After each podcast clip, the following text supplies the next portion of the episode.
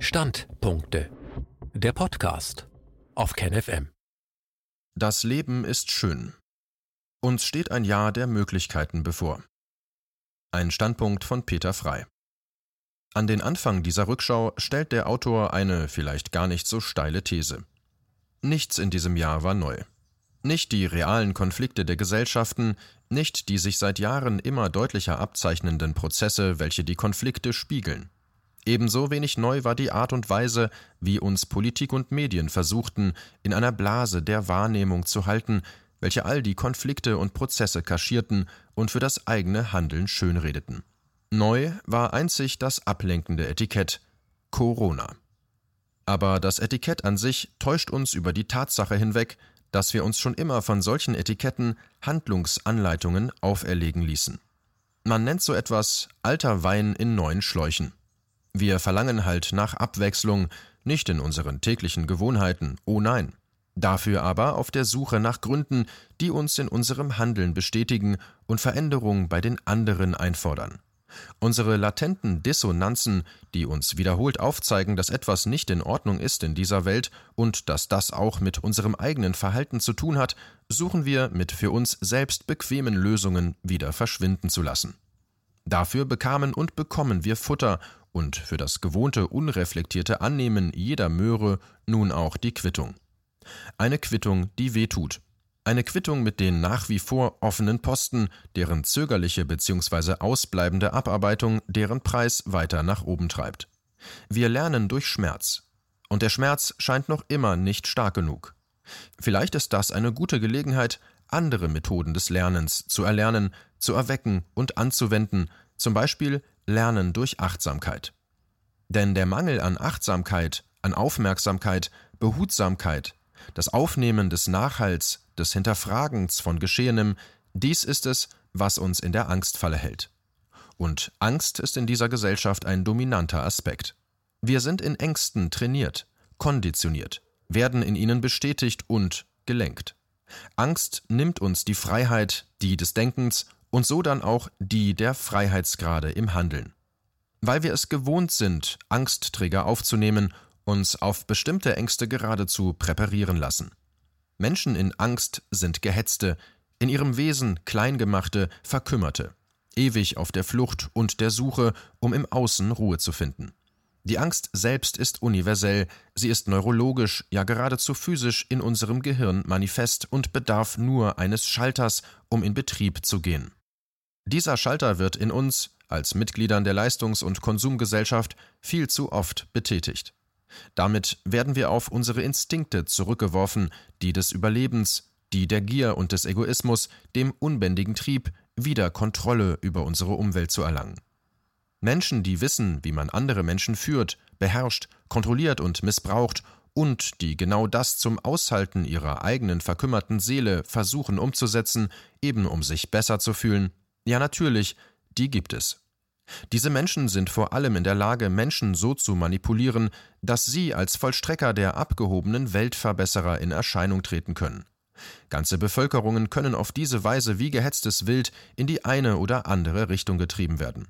Entscheidend ist, dass diese die jeweils für sie ausgewählten Angsttrigger emotional annehmen und aufnehmen. Es ist die Basis des Prinzips vom Teile und Herrsche.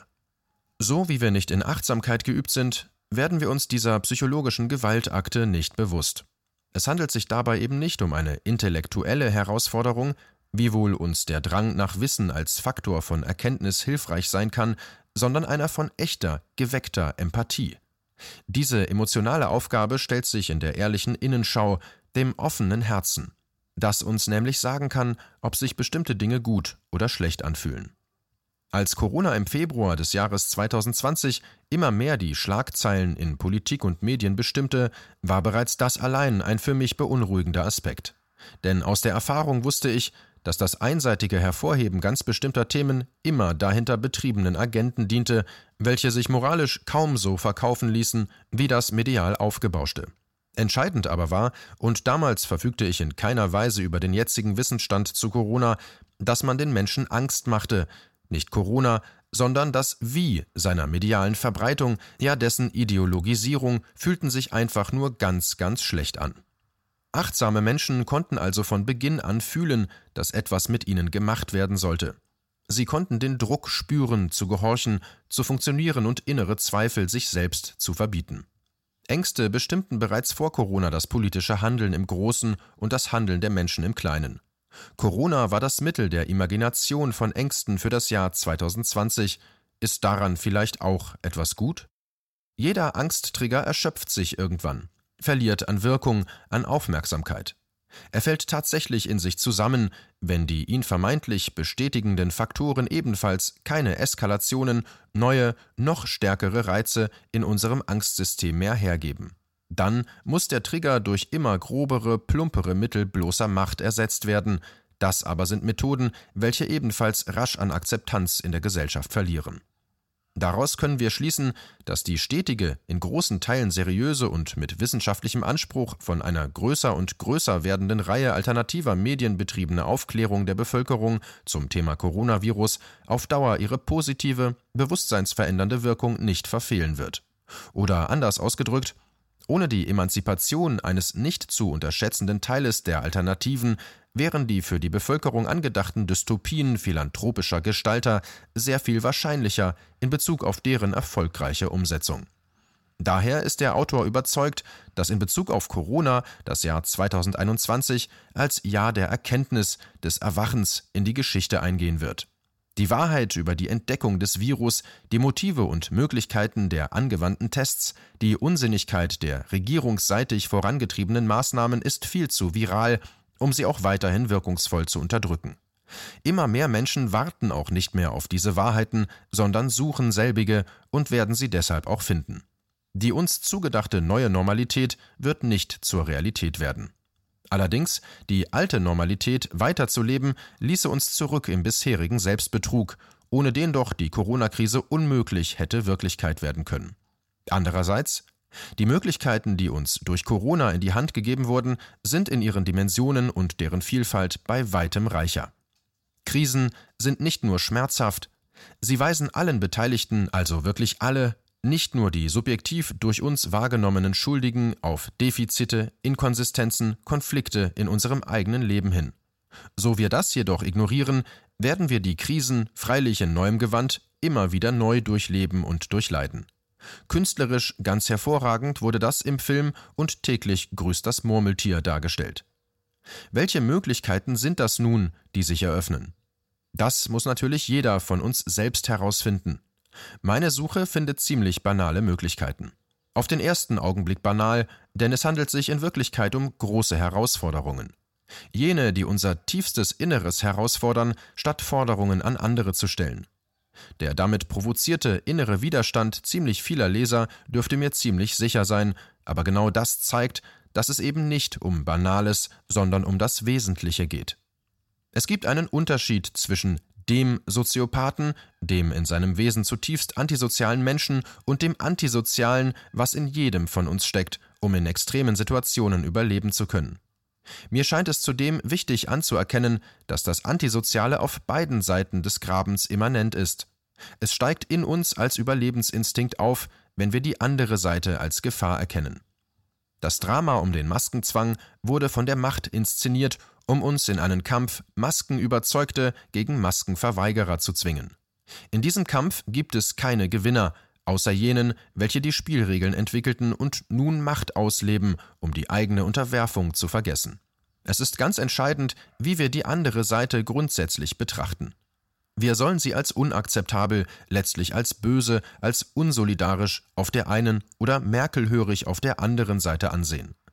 Aus diesem Spiel gilt es auszusteigen, und entscheidend ist dabei nicht, dass die andere Seite die Maske aufsetzt oder umgekehrt abnimmt, entscheidend ist für beide Seiten, dass der andere im wahrsten Sinne des Wortes als gut, als Mensch betrachtet wird.